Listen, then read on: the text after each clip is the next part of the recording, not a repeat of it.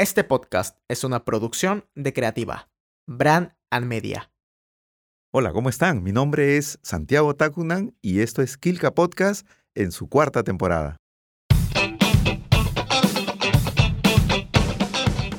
Hoy tenemos la visita de don Hugo Luis Cabrejos Dueñas. Él es escritor, eh, maestro universitario, filósofo, docente, quien hace poco ha publicado un texto muy interesante titulado De la vida a la pluma, un conjunto de poemas que es una síntesis del pensamiento, de su recuerdo, un poco de vocación y amor que a través de la poesía nos lo comparte. Estemos atentos, por favor. Bienvenido, don Hugo.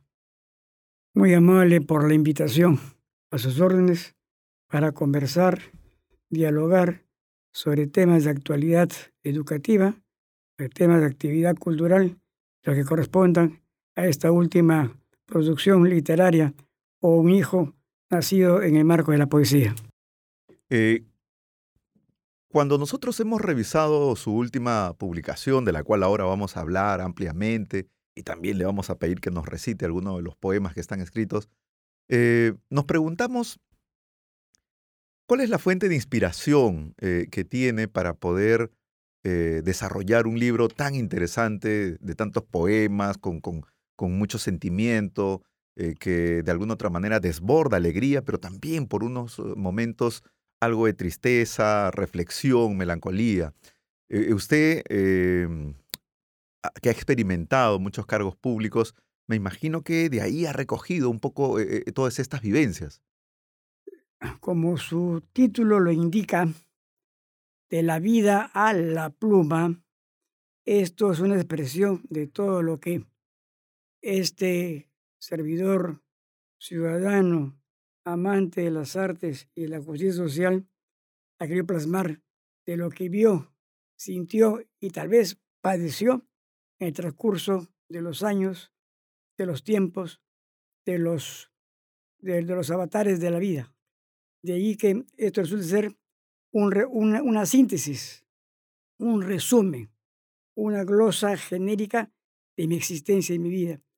Aquí he plasmado todo lo que me aconteció, todo lo que vi, todo de lo que fui testigo y todo de lo que siento, pienso, quiero y deseo. Y cuando nosotros podemos hacer un recorrido rápido eh, a lo largo de su, de su vida, eh, ¿qué episodios eh, de alguna otra manera lo han marcado profundamente en donde ha cogido de pronto ese elemento creador para el tema de la poesía, que me imagino está distribuido en varios de los poemas que, ahora tenemos en este libro. Sí.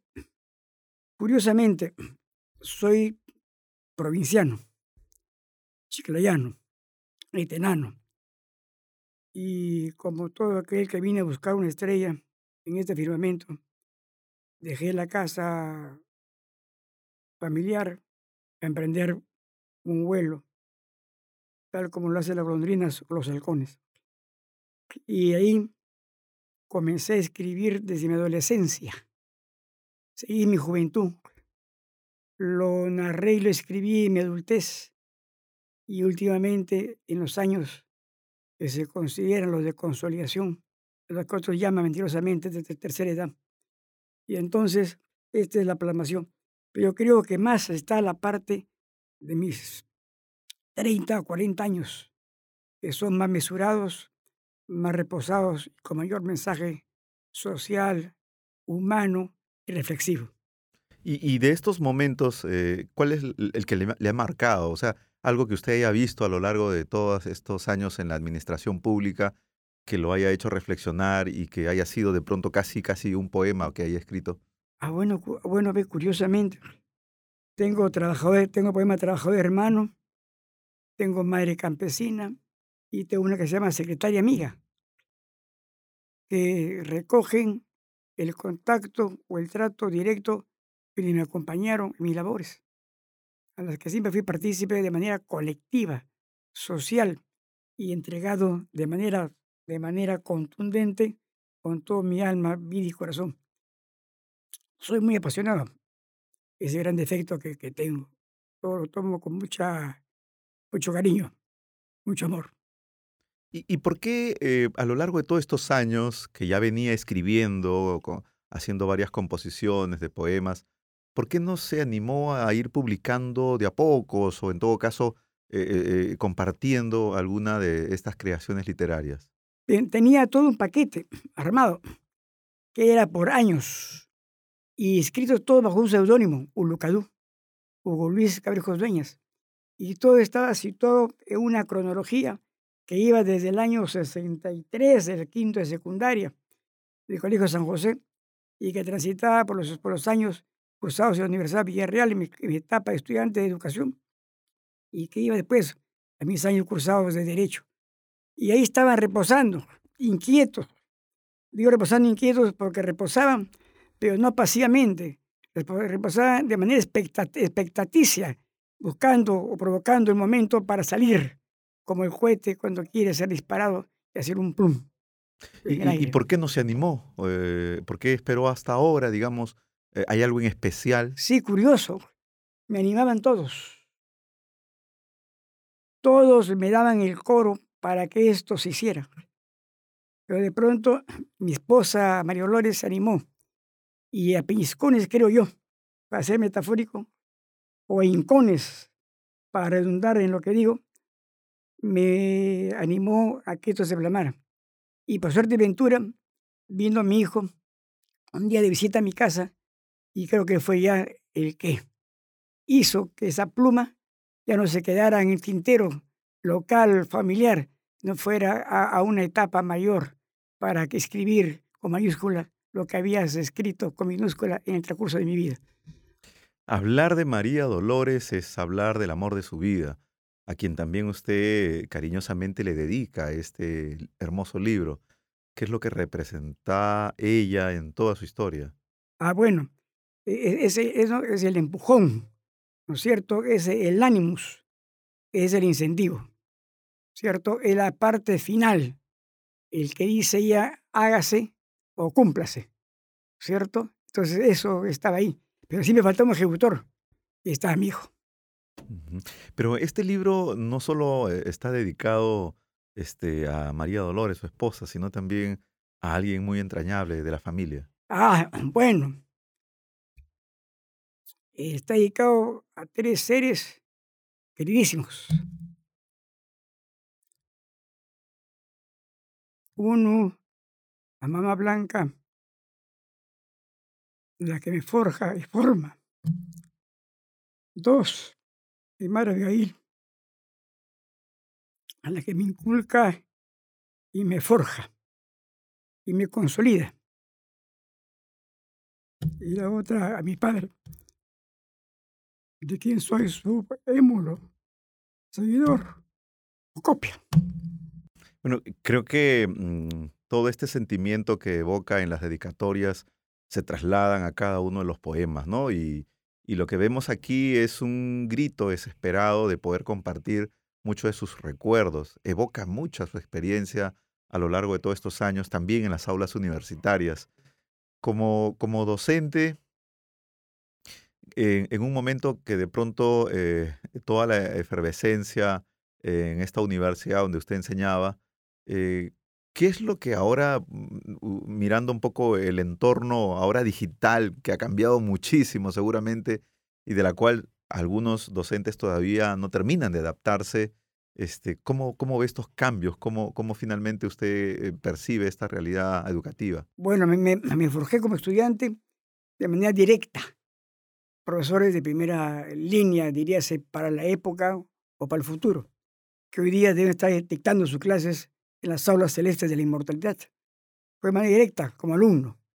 Y luego, cuando fui profesor, también seguimos esa secuela, esa tendencia, ese camino, esa ruta, siempre de manera directa.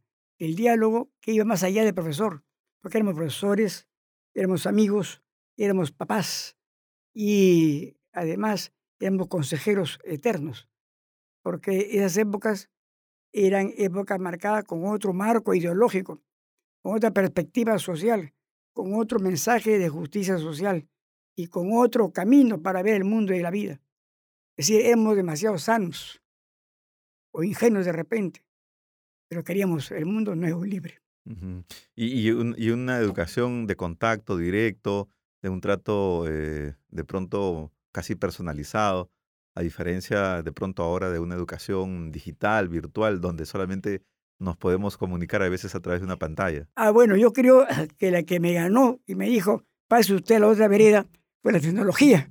Y entonces, frente a quedar un poco, un poco, un poco, escasamente, o en algo maniatado por la tecnología, mejor era ir a su casa a recordar los viejos hechos o los viejos elementos y marcos y herramientas de trabajo y de lucha para no perecer en la lucha, en la lucha interna con la tecnología.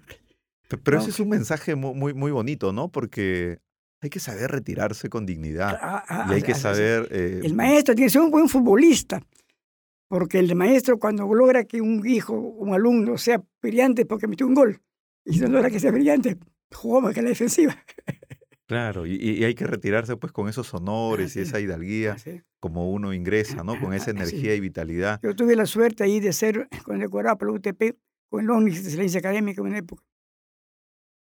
Así que Me imagino que eso habrá se- sido celebrado en la familia de una manera así pues apoteósica. se logró. En 2003 2013 fue creo que el año que logré ya situarme y fijarme ahí y, y decir ya que era tiempo de dejar las canchas para jugar como espectador en las tribunas, pero no en silencio, sino gritando, diciendo un recibir. Claro. Eh, nosotros cuando hemos revisado el libro, este, hay poemas que son muy emblemáticos a nuestro entender de este libro que se llama De la pluma, de la vida a la pluma. Eh, ¿Cuál eleg- elegiría usted si es que tuviese que elegir uno que le, que le podría de pronto eh, poner en un ranking, ¿no? Eh, en, en- este pedestal del número uno. ¿Cuál podría ser? Me, me, me, quedo hasta ahora con dos, con Macrocosmos, que es mi vis- mi visión genérica del mundo y de la vida, y con el mensaje que encierra el humano mismo en un poema que se llama Pretextos.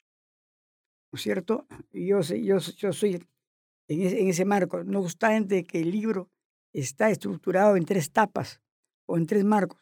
Estrofas del recuerdo, los cuentos que no te conté, rompamos cadenas, que cada uno es una, una visión integral de un poema a partir del cual se han hecho otros que tienen similitud o semejanza o son parte de ese contexto, pero hay dos que me marcan mucho a mí y que los hago a veces como, como si fuera yo el, el, el- el protestante y ahora eso mis signos de protesta, ¿no es cierto?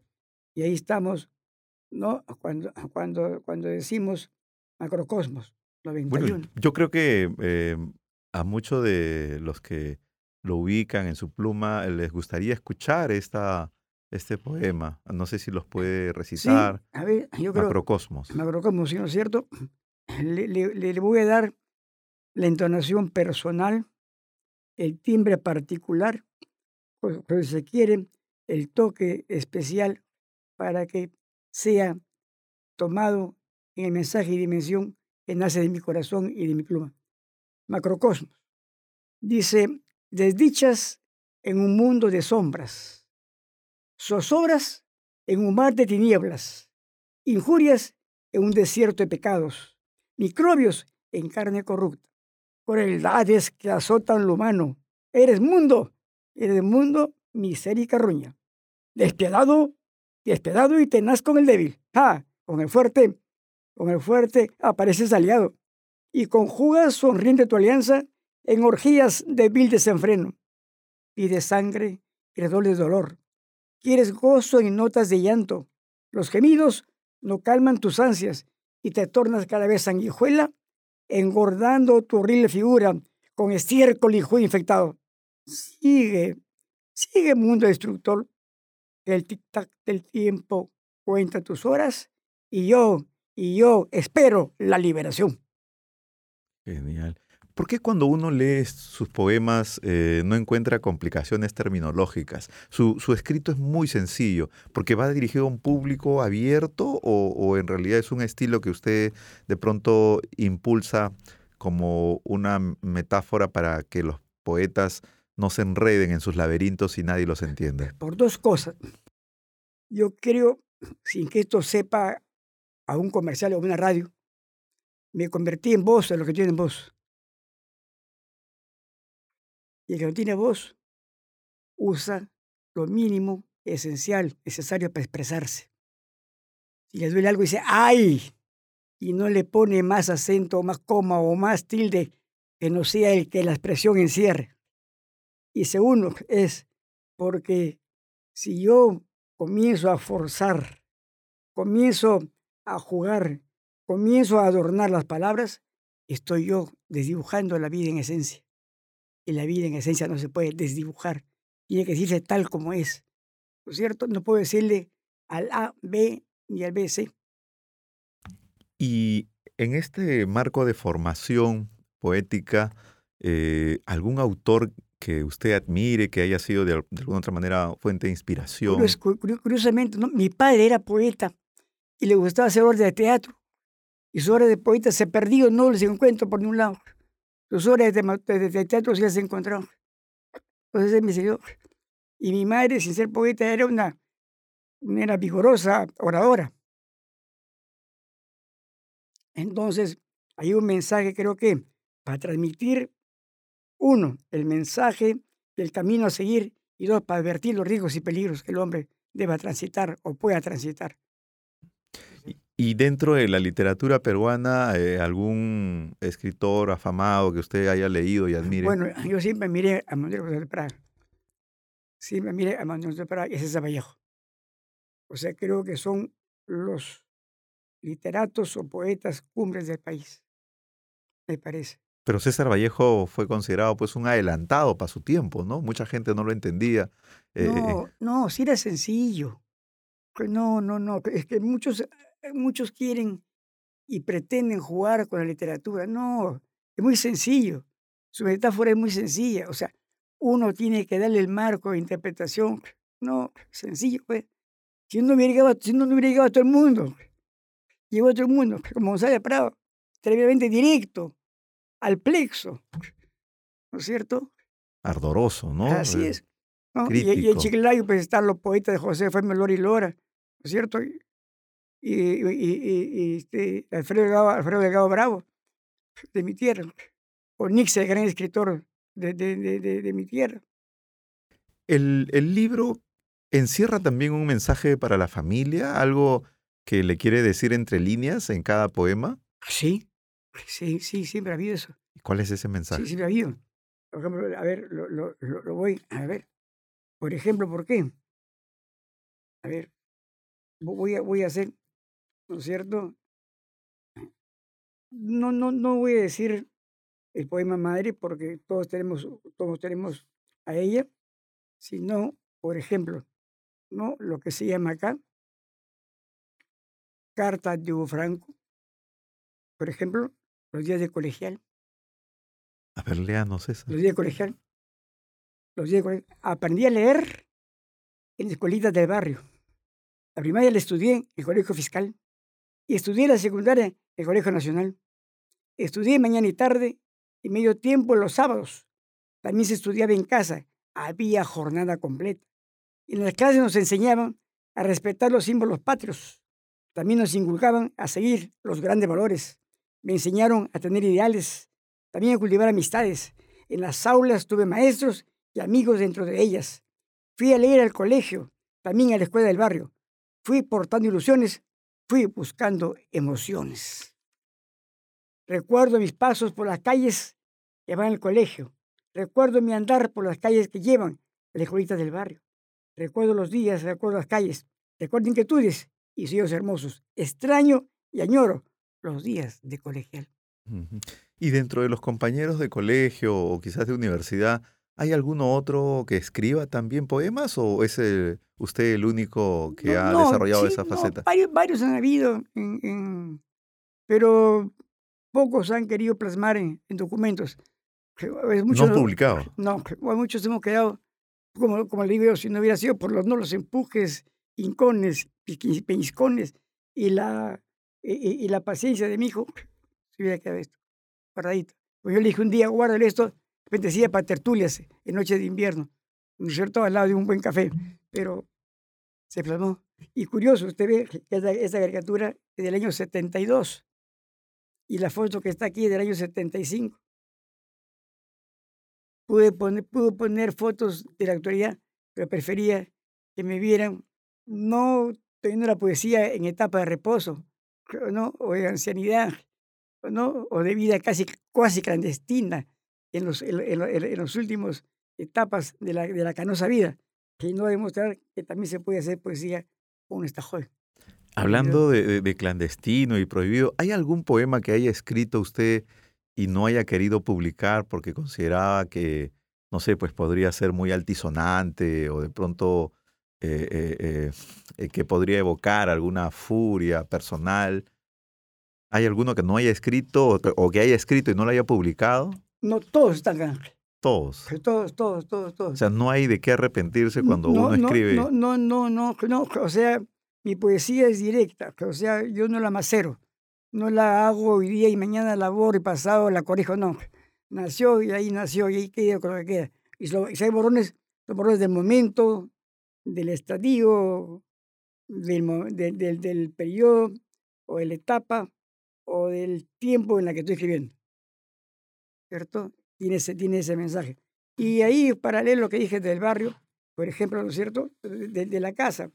No tiene colegial porque es la casa.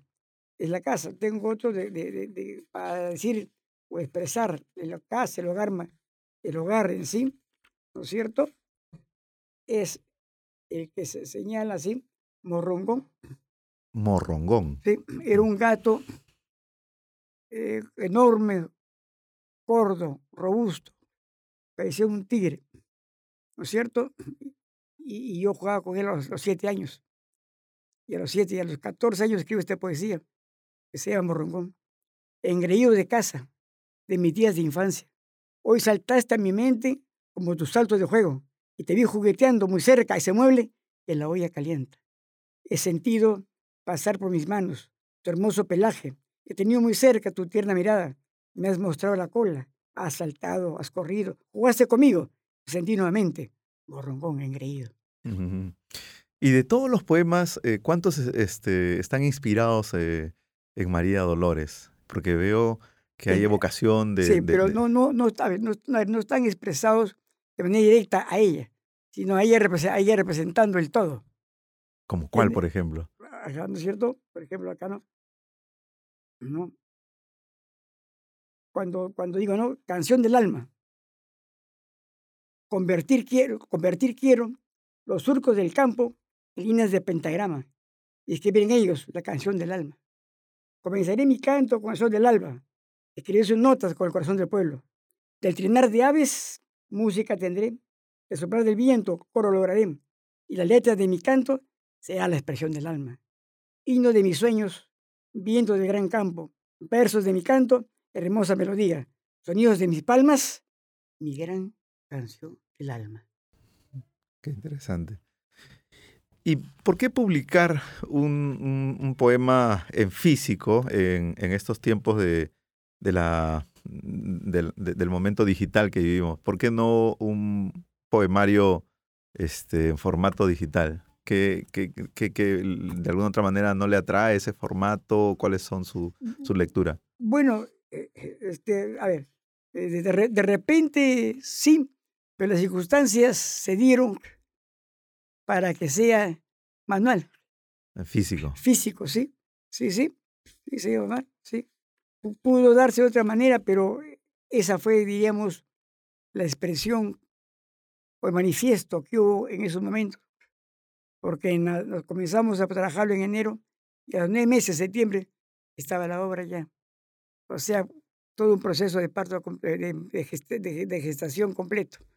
Yo cuando he revisado el texto eh, he visto el trabajo de Pleiade, que es este, una editora, y veo también hay un trabajo muy interesante de eh, Karina Medina, si no me equivoco.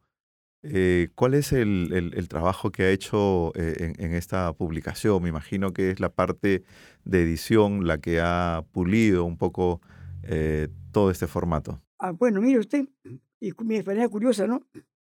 o sea, mi esposa Inca, mi hijo busca, Karina llega y con ellos trabajan después Jorgito Eliazar Mecarejo García y Pierito Dayao Rosé, y todo el conjunto.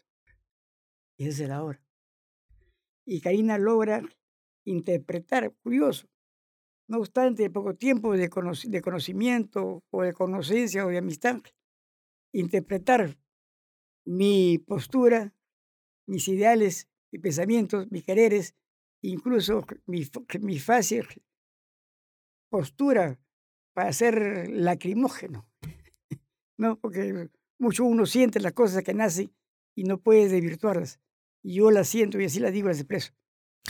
¿Y, y, qué siente cuando alguien que, que, compra su trabajo y le dice, este, necesito que, que, firme un autógrafo en este libro? ¿Cómo siente, cómo toma esa, e, e, e, ese pedido? Mire, Karina me contó una historia interesante. Llegó a participar en un evento de libros y dice que venían varios ciudadanos a ver libros.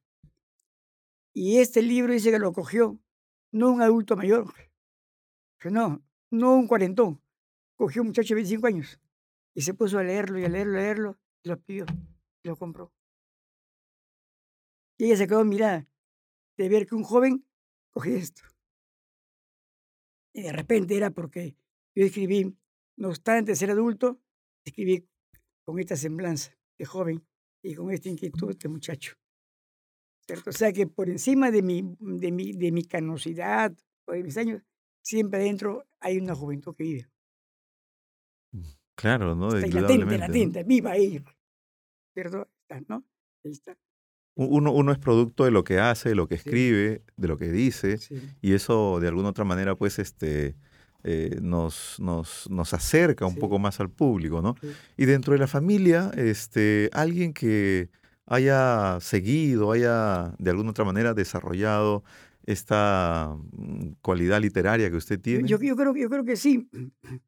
Mi nieto Arturito, de una otra manera, de repente con otro, con otro sonido, de repente con otra simetría, de repente con otro, otro cántico, pero tiene el encanto a la vida.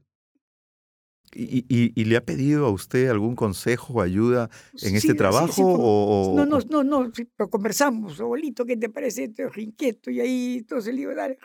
Y él me dice, eh, abuelito, voy a leerlos acá, tus, poemas, para ver qué cojo, cómo hacemos, sin que tú, abuelito. ¿no? Y otra, pues, acá, en este poemario, hay dos poemas que son cánticos a dos personas que físicamente no están. ¿Por cierto? Uno que forma parte de una etapa que se llama Los cuentos no te conté, dedicado a mi, a mi, cuarto, a mi cuarta hija, o mi cuarto hijo, ¿no? Y un poema dedicado a mi nieto, Hugo Franco. Pero que en el caso de Hugo Franco, no, yo, no le escribo yo a él, él me escribe a mí. ¿Cómo es eso? Ah, sí. Se llama, se llama, ¿no es cierto? Se llama, el poema, el poema se llama Carta de Hugo Franco. Y me recordó esto por lo siguiente. Cuando mi padre muere, ¿cierto? Y yo debía terminar los cursos sobre la familia, un hermano mayor que yo dijo, yo lo hago, y lo hizo. Pero la gente esperaba que yo cerrara. Entonces, como ya había agradecido a la familia, ¿cierto? ¿Qué me quedó?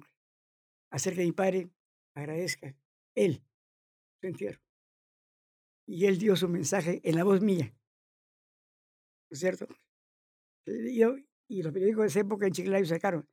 Fuimos a dar un mensaje, eso vamos, hicimos un, no, un adiós, hicimos un mensaje. Entonces acá hay algo que se produzca. A, ver, compártalo. Creo que carta de Hugo Franco, carta de él, a mí.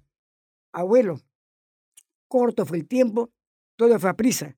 Recién me alistaba para conversar. Abuelo, recién te dije te quiero y ya corre el tiempo. Recién me alistaba para conversar. Abuelo, ayer broteaba en el nido, hoy voy tras el viento. ¿Por qué nos quieren separar? Recién me alistaba para conversar. Abuelo, tú que originaste el árbol de ese árbol soy su rama, quiero contigo conversar.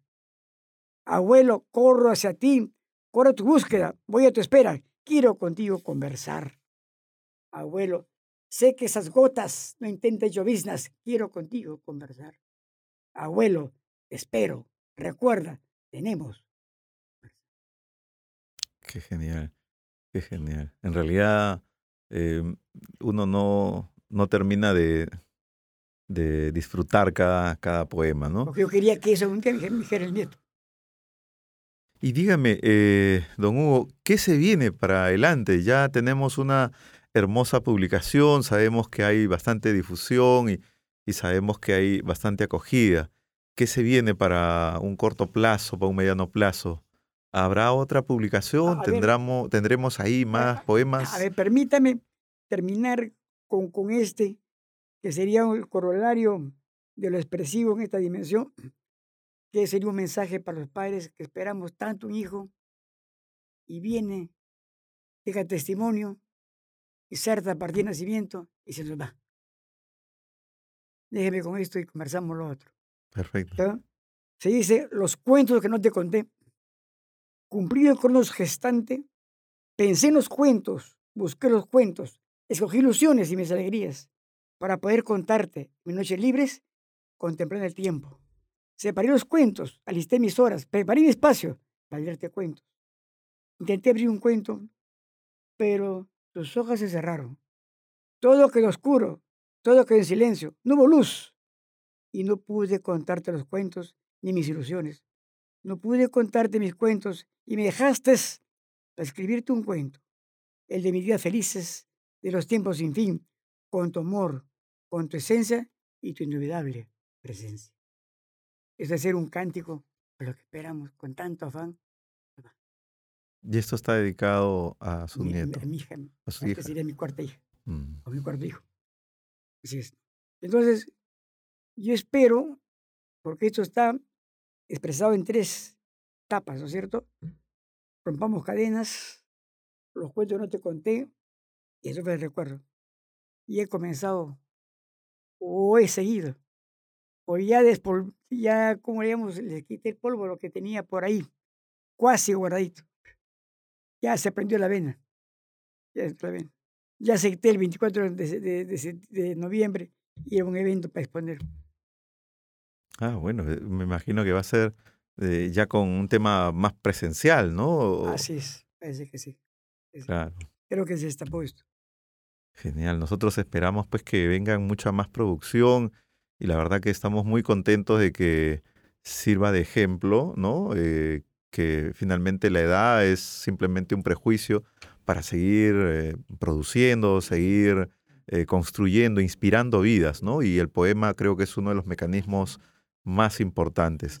Un, un mensaje a la familia, un, un cariño a la familia, sobre todo este, a, a- a su hijo Luis, que ha sido de alguna otra manera el que Ah, ha bueno. ha ay, financiado esta Sí, pues, publicación. yo, yo- yo creo que ya encontré, ya encontré heredero, eh, más que de poesía, literatura, de inquietudes. ¿Cierto? Cuando presentamos la obra y me tocó ver a él actuar de maestro de ceremonias, coordinador, este, repartidor de hechos, situaciones, de escenas, me quedé tranquilo. Que no estaba con mi hijo, estaba con el amigo.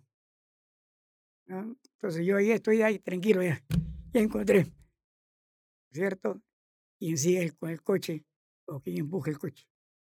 Claro, sí, sí, me imagino que, que es un complemento ideal que uno encuentre siempre a alguien que esté eh, tan ilusionado y afanado eh, dentro de las cosas que a nosotros nos gusta hacer y las disfrutamos hacer, ¿no?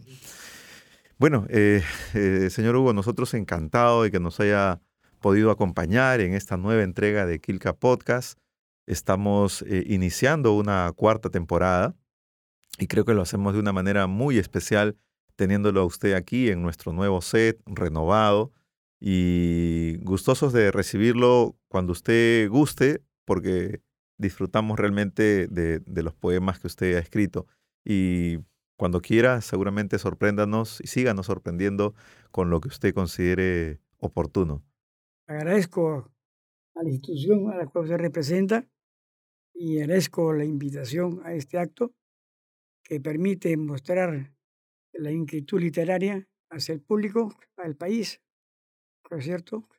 Y que a la vez constituye un estímulo, un acicate para seguir en esta actividad que creo que de una u otra manera debe ser de presencia, de protesta y de, marco educativo y cultural, porque a través de esto también se enseña, se forman valores, se forjan ideales.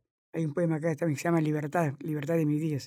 Y de estos poemas, ahora que menciona ese tema, ¿cuál es el, eh, un poema que usted eh, considera que es casi un, un grito de, de, de protesta, un, un, un, poema de reivindicación, algo que de pronto es necesario alzar la voz para que nos puedan escuchar? Y quizás el poema también es una buena estrategia para poder este, decirlo, ¿no? Justo. Y sin tener mayor complicación, además de decírselo a alguien directamente. Justo usted, amigo, ha, ha despertado y no ha permitido que se quede en el tintero mi mensaje final. Gracias por recordarme que había que poner un corolario en esta tarde. Y ese poema se llama Cambiemos de color el mundo. Nos Cambiemos gustaría escucharlo. Hoy he visto, a un, mu- hoy he visto a un hombre el mundo pintar con una brocha mal hecha de pelos de humano. Usaba pintura de todo color y en toscos brochazos impregnaba el rojo color. Me pareció tinta y no lo fue. Sangre era el rojo color y en mi rostro unas gotas sentí. Entre silbidos su brocha combinaba colores y un negro color de pronto tomó. Absorto quedé. Muy dentro me dije, ¿no hay otro color? El hombre pintaba con muerte este mundo y miedo sentí. Su brocha se deslizaba y de pronto dos tarros cogió. Gris y amarillo mostró. Las tapas saltaron, los colores mezcló. Canturreando orgulloso su brocha corrió, pintando este mundo con odio y traición. Triste es el mundo, mísero el hombre, ¿no hay otros colores? Hombre pintor, yo te pido que limpies al mundo de viles colores. Busquemos a prisa los grandes valores. Pintemos al mundo de alegres colores. Tomemos el blanco, usemos celeste, hagamos que el mundo se pinte de paz. Tratemos que el hombre recobre el amor. Oh mundo, oh mundo, de blanco y celeste te tengo que ver con los hombres unidos en lucha triunfal, bajo un himno de gloria, de amor y de paz. ¿Y qué, qué inspiró este, este hermoso poema? ¿Algo en particular? Sí, porque ya se venían los 40 años de vida. Y el mundo seguía siendo tan igual como cuando yo a los 15 años dejé mi familia. Provinciano iluso. Tenía 40. La tarde se acercaba. La noche de repente llegaba. Y nada cambiaba. Y eso me hace, y eso me hace que conjugue con otra situación que nació ahí. Que nació ahí. Que yo le puse, la, le puse, le puse el título de, pre- de pre- pretextos. Y con eso cierro. ¿Cierto? Pretextos. Porque amarre esto. O sea, no hemos cambiado. La tecnología ha venido, eh, se hace edificios de 20, 30, 50 pisos, hay TikTok, TikTok y cuánta cosa más, sí, pero el corazón del humano sigue siendo ahí. No rojo, a veces rojizo, a veces teñido, a veces rojo negro, no sé, como bailulo, no sé. Y entonces nació pretexto. Y dice así, lo vi corriendo en busca del hermano para pedirle un favor y no fue atendido. Estaba ocupado y casi en silencio le dijo, regresa mañana. Lo vi sudoroso en busca del hermano para pedirle su ayuda y no fue atendido. Estaba apurado y casi en silencio le dijo, más tarde me busco. Lo vi fatigado en busca del hermano para pedirle un consejo no fue atendido. Y casi en silencio le dijo, hoy no puedo, el tiempo me gana, mañana te busco. Lo preocupado en busca del hermano para pedirle compañía, para pedirle que lo escuche. No fue atendido. Y casi en silencio le dijo, el tiempo me falta, regreso otro día. Hoy no fue a buscar al hermano, fue un amigo a buscar al hermano para decirle, si no está ocupado, si no está apurado, si el tiempo no le gana, si el tiempo no le falta, que vaya al entierro de su hermano y no busque otro pretexto. Qué genial.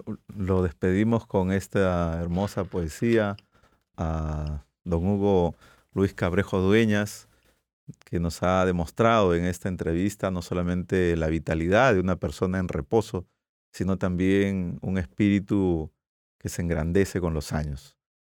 Muchísimas gracias, este, don Hugo, y eh, encantado de, poder compartir estos poemas con los eh, suscriptores de Kilka Podcast, que en esta cuarta temporada eh, justamente de pronto están esperando esto. Fuentes de inspiración, trabajos que son realmente escritos, no con, con, el puño, sino con el alma y con el sentimiento. Muchas gracias a ustedes también y éxitos en su actividad y que sus mensajes lleguen a profundo, si pudiera, del país, pero primero del corazón de los peruanos. Gracias a ustedes. Muchísimas gracias, don Hugo. A todos los seguidores de Kilka Podcast, muchísimas gracias por escucharnos y estén atentos a nuevas entregas. Nos vemos.